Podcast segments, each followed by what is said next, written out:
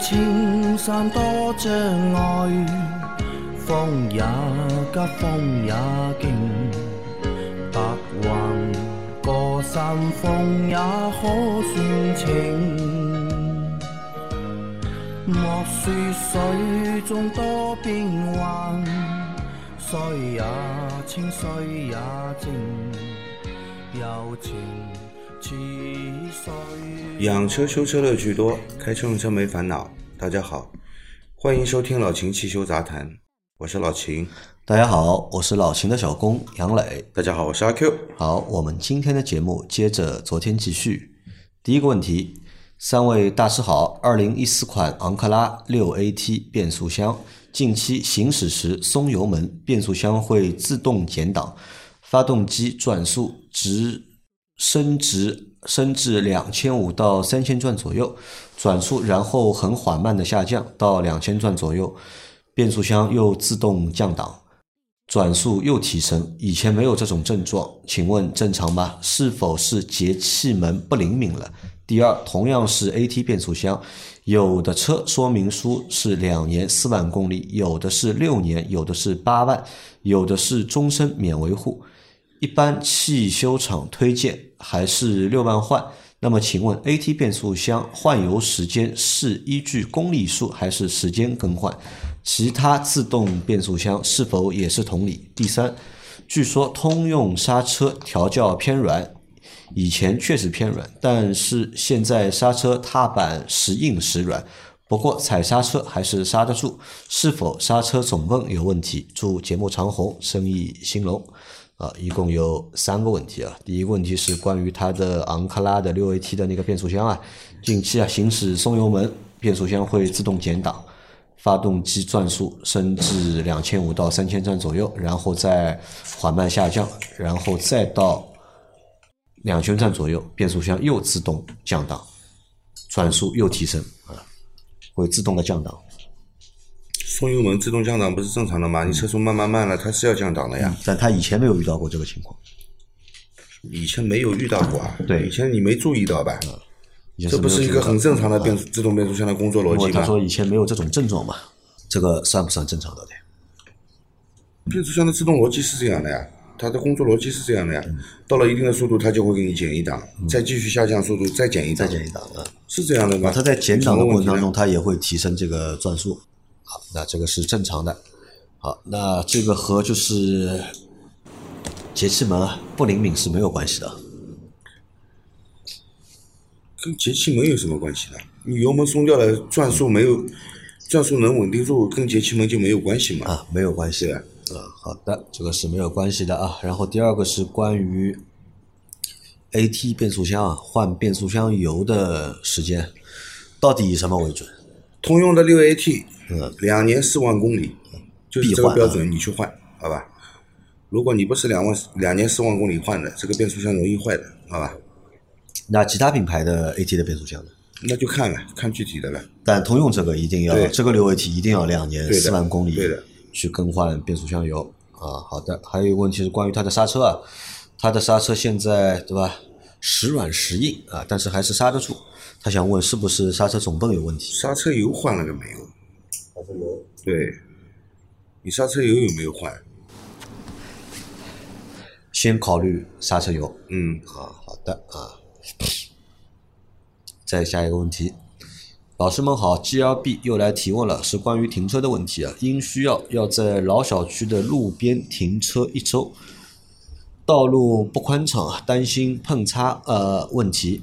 如果右边两轮骑上路牙子，这样左低右高停车一周，对底盘或者是悬挂伤害大吗？谢谢解答。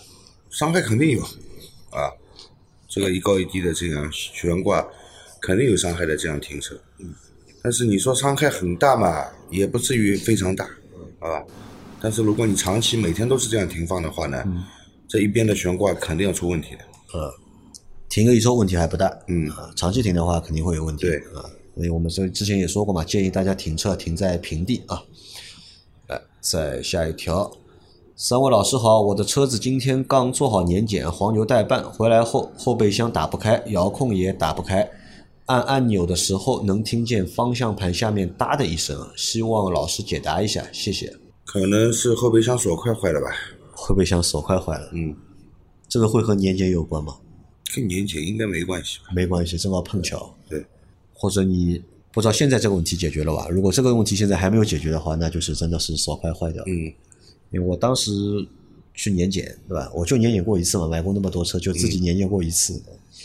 然后年检完之后，对吧？妈的，所有灯全亮，熄火都熄不掉。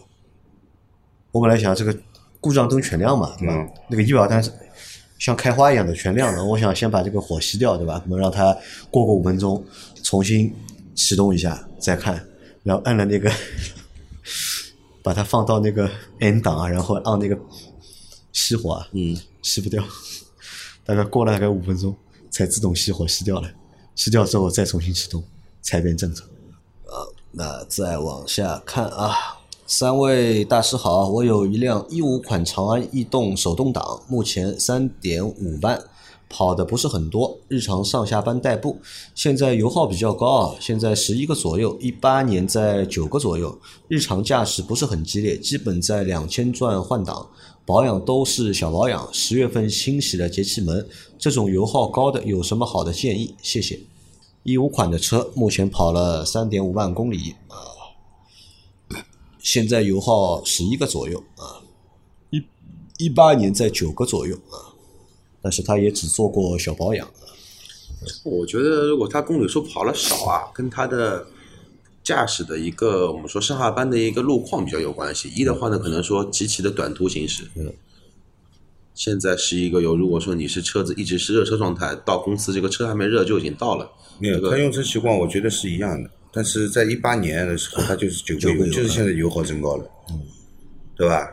那么你这个车长期也就做一个小保养，其他的保养都不做，啊。油耗高是正常的，嗯。该做的保养你要做的，嗯，这台车缺保养。对的。如果你从来不做其他保养了，就做一个小保养，嗯。这个车已经开了七年了，什么都很好，油耗也也非常的好的话呢，那那些经常定期做保养的、白做了就做大保养的人，不都白做了吗？去把你的车啊看一下我们那个第二十五期的那期节目，把里面要做的东西都做一遍你这都做一遍，啊做完之后啊，油耗肯定会下降啊。啊，再下一条，三位老板好，我的轮胎才一万四千公里，正面被钉子扎了两次了，最近要上高速，来回一千八百公里，补过的胎上高速安不安全？需不需要更换？更换的话，需要换一对，还是可以只换一个？谢谢解答。呃，轮胎其实要换的话，最好是一对一对换，好吧？那么你这个之前扎过两次胎，扎过两次胎的部位的角度超过九十度就没什么大问题不要挤得很近，对吧？对的，离得近的话可能会有问题。啊、因为马上过年了嘛，对吧？很多小伙伴可能都要开车回老家，对吧？都是可能长途，短则五六百，长则可能就是一千两千。那如果这个轮胎啊之前是补过的，那要跑高速啊，多多少少心里面都会有一点点阴影。嗯，我有什么办法可以根治吧？换胎呢，可能不舍得，啊，可能是这个胎才用了一年或者用了两年，嗯，啊，你让他直接换呢，不太舍得；不换呢，心里面呢又有阴影。有没有就是其他的方式可以就是折中一下的？没有其他方式。没有其他方式，对，就担心的话，就只能把它轮胎换掉，对，而且要换的话，尽量换两条，两条，对的。对吧？再下一条，不好意思啊，提一个老生常谈的问题啊。我的车下个月保险到期，新车买的是平安，4S 店打电话给我继续买平安，价格是四千一百八，包括价值三百八十八的平安出行险，然后返我现金两百五十元和 4S 店保养券四百二十元。请问这个出行险有没有必要？另外，如果想换保险公司买保险，可以去哪里买？A P P 熟人还是营业厅？啊，一个保险的问题啊。嗯，他要续保那个平安嘛。嗯，续保平安的话，当中会有一个三百八十八元的出行险，那这个你们觉得有没有必要？这就是一个意外险嘛，嗯，对吧？它其实车险其实是财产险嘛，嗯对吧？它这就是一个意外险，啊，人身的意外险，呃，它放在里面让你选择啊，对吧？如果你不想选择嘛，就不选择啊，这个是看你自己。但我估计他也也不一定去得掉，可能这个套餐啊，对吧？四幺八零啊，就含这个三八八。如果可以退的话啊，如果可以退，如果你不用的话，你可以去掉啊。如果你买过其他的那种意外险的话，那这个就没有必要买了，也没有必要去重复去买那种意外的意外险。如果你不用的话，可以去掉，没有问题啊。然后他想问对吧？如果换保险公司，去哪里买保险？电话车险啊，电话车险，各大保险公司都有啊，就行了。各大 A P P 对吧？各大保险公司不是 A P P，就打电话去，嗯，就打他们保险公司电话，嗯，电话车险，然同样后同样有折扣。然后四 S 店的话也会跟所有那个很多保险公司都会合作嘛你。问一下你这家四 S 店，除了平安之外，对吧？还有没有其他的就是合作的单位，对吧？你也可以问一下，多种各样方式啊，熟人也可以，A P P 也可以，然后营业厅也可以。你就是做个价价格比较嘛，嗯谁便宜，保障一样的，谁便宜我买谁嘛，啊，对吧？你先选定一家嘛，对吧？你就选定了一家，然后问问一下，对吧？看看谁便宜，好吧？那第再下一条是，三位老师好，之前提过的问题啊，没有回复，节目里面也没有说，我有些困扰，想再请教一下秦师傅。上图是博士的火花塞，奥迪 A 3 1.4T，二零一五年上牌，九万公里，六万公里清洗过节气门，打吊瓶清洗过缸内积碳。现在火花塞有些黑，需要清洗哪些地方？另外，换火花塞的时候，维修工在火花塞上装上后，然后把火花呃在火花塞上橡胶皮套内抹了一些类似凡士林一样的东西，我想会不会影响火花塞工作？有听友问老秦去四 S 店需要不要看着修？我之前在四 S 店有几次经历，分享给大家。换机油，换机油后抽看油尺，感觉油有些黑，怀疑是只换了一半。因为我现在买了精美孚自己换的，跑了两千公里，油都不黑。换刹车油，有事出去了，刹车系统连油渍都没有看到，怀疑只加了一点啊，没有换。那其实你这个问题，我们在这个星期前几天的节目里面已经回答了，已经。对的，就是涂的那个是绝缘纸啊，涂的那个是绝缘纸，那个东西可涂也可以不涂啊，可涂可不涂啊。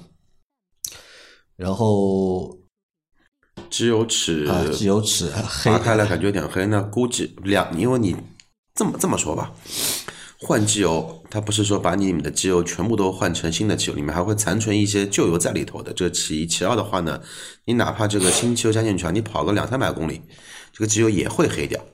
所以说跑了，就是说你那个感觉换了一半啊，其实这个说不清楚啊，对吧？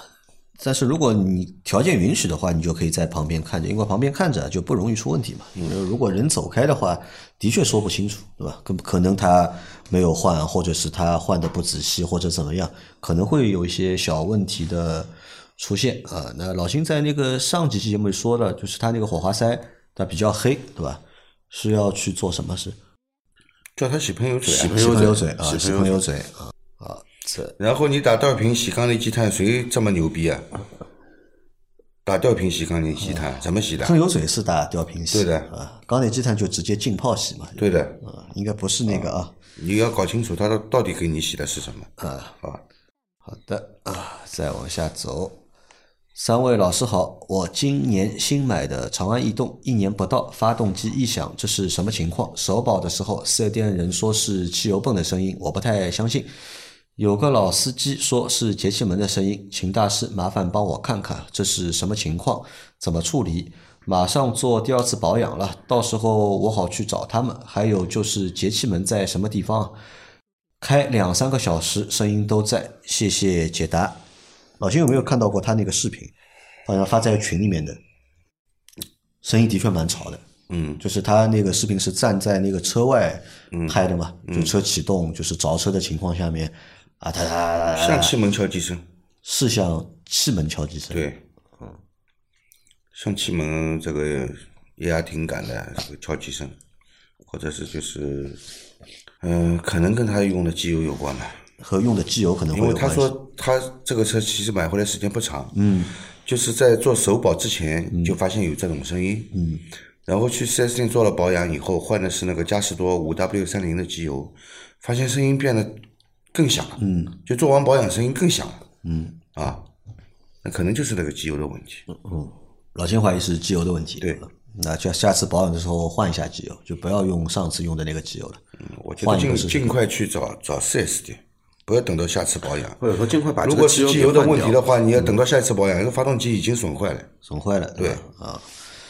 好的啊，那来再来下一条。三位老板好，先反馈一下之前一次提问后入手了 GLK 三百啊，确实如老秦所说，车子没有什么通病，也不容易坏。七年十万公里的车，状态依然挺好，油耗十二三个也还好，走些陡坡砂石路面四驱也十分稳健，玩了小半年，今天原价转手了。本想多玩些时间，但是特斯拉通知下周提车，不提就不能保留二十七点六的价格了。今天的问题是，家里一四年的骐达九万多公里了，最近八十码左右，变速箱打滑明显，症状就是车子轻微窜动。转速指针上下抖动，行驶时间长点，热车充分，状态会稍微好一点。怀疑和八万公里在某虎循环换变速箱油有关，换的壳牌的变速箱油，换完以后偶尔有类似症状，开始没注意，现在越来越频繁了。请问如何处理啊？到专修变速箱的地方，一般收费在什么区间啊？主要问的是变速箱的问题啊，他觉得他的那个变速箱打滑明显，啊？然后车子有轻微的窜动，转速指针也上下抖动啊。如果热车的时间长一点的话，症状会好一点啊。这个和变速箱油有关系吗？看起来跟变速箱油是有关系的，跟变速箱是有关系的。因为它没有换原厂的，对的，变速箱油所以我们说要换原厂的变速箱油。你去那家人家去做，他没有原厂变速箱油，他就会推荐你一些第三方的油。他为了赚钱嘛，他要做成你这笔生意嘛，要赚到钱嘛，啊，又没有原厂变速箱油怎么办呢？我就叫你选择第三方的变速箱油，跟你说怎么怎么好，完全可以用，对吧？那么现在你使用不当的变速箱油，时间长了变速箱是要损坏的嘛，对吧？那现在该怎么办？是到底是换油呢，还是去修变速箱？再换一次吧，再换一次试试看。换原厂可能是它那个油支持不了这个变速箱现在的这样的工况，它油的性能衰减嘛，也会引起这样的情况嘛。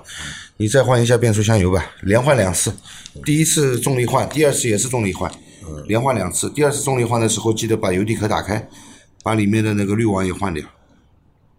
再换一，啊，然后而且要换两次。对如果说还不行的话，那你再考虑 要不要修变速箱。对，啊，但我在想啊，他其实应该把他这台就是骐达，嗯，卖掉了，应该对吧？把 GLK 留在手上，对吧？因为他是 GLK 开了半年嘛，然后卖掉了嘛，因为要有那个电车了嘛，倒是可以把骐达卖掉，GLK 留在手上但是。它的它已经卖掉了呀但是它 GLK 的话卖的，嗯，它应该买的是二手嘛，啊对所以说它原价转手嘛，那所以说半年嘛那肯定是原价转手会比较好啊，对吧？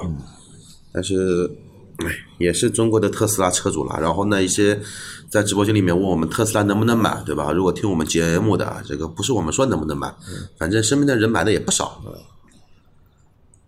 来最后一个问题，三位老师好，发动机故障灯行驶中亮，拉大转速又自动灭，熄火重新打火也没有啊，行驶中四十码左右，发动机抖动的厉害，空档等红灯抖动厉害，下车检查发现发动机下沉，机脚电磨了啊，请问大佬们，像这种情况会造成发动机故障灯亮吗？车型一二年的长安奔奔 mini。你发动机已经下沉了，机脚垫肯定是出现问题了，对吧？但是这个抖动跟机脚垫有关嘛，有一定关系，因为机脚垫坏了以后呢，它的确会抖动的。但是你这个故障灯亮了这样厉害的抖动呢，是你发动机失火引起的。失火引起。啊，你本身就失火了，它就会有抖动，加上你这个机脚又坏了，啊，这个抖动会更厉害，对吧？所以说你这个问题还是发动机有失火现象。啊，你要去用电脑读一下，看看到底是第几个缸失火，还是多缸失火。嗯。啊，把问题原因找出来，呃你这个发动机肯定要进行维修的，现在啊。